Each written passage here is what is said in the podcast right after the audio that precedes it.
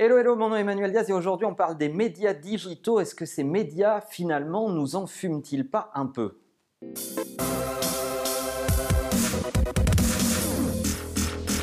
Oui, c'est bien moi qui vous dis ça. Les médias digitaux, est-ce qu'ils nous enfument ou pas?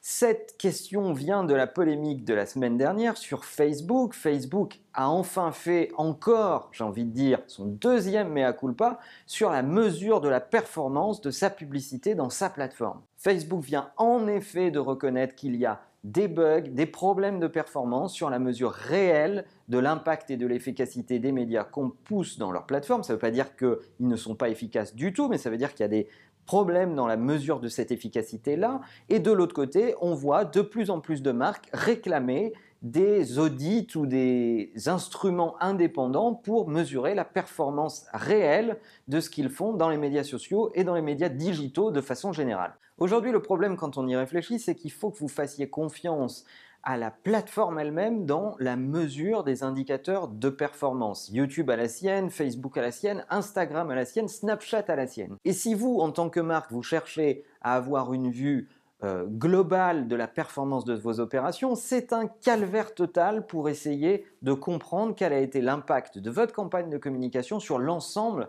de ces plateformes.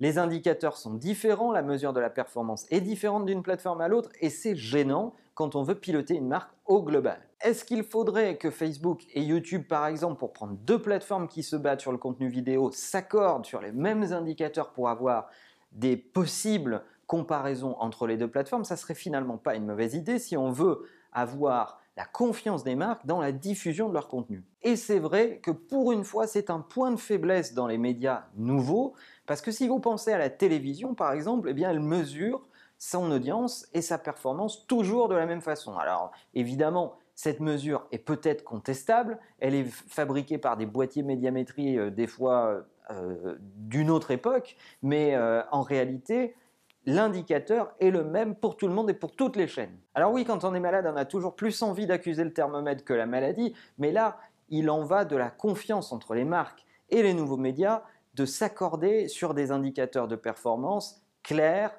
transparents et publics si on veut continuer à avoir des campagnes de qualité dans les médias sociaux. C'était une sorte de coup de gueule cet épisode évidemment parce que c'est indispensable pour que nos métiers continuent correctement. Est-ce que vous avez déjà mené des campagnes? Est-ce que vous avez déjà eu des problèmes de mesure de la performance? Racontez-nous ça en commentaire et n'oubliez pas bien sûr que la meilleure façon de marcher, c'est de vous abonner à la chaîne YouTube. À bientôt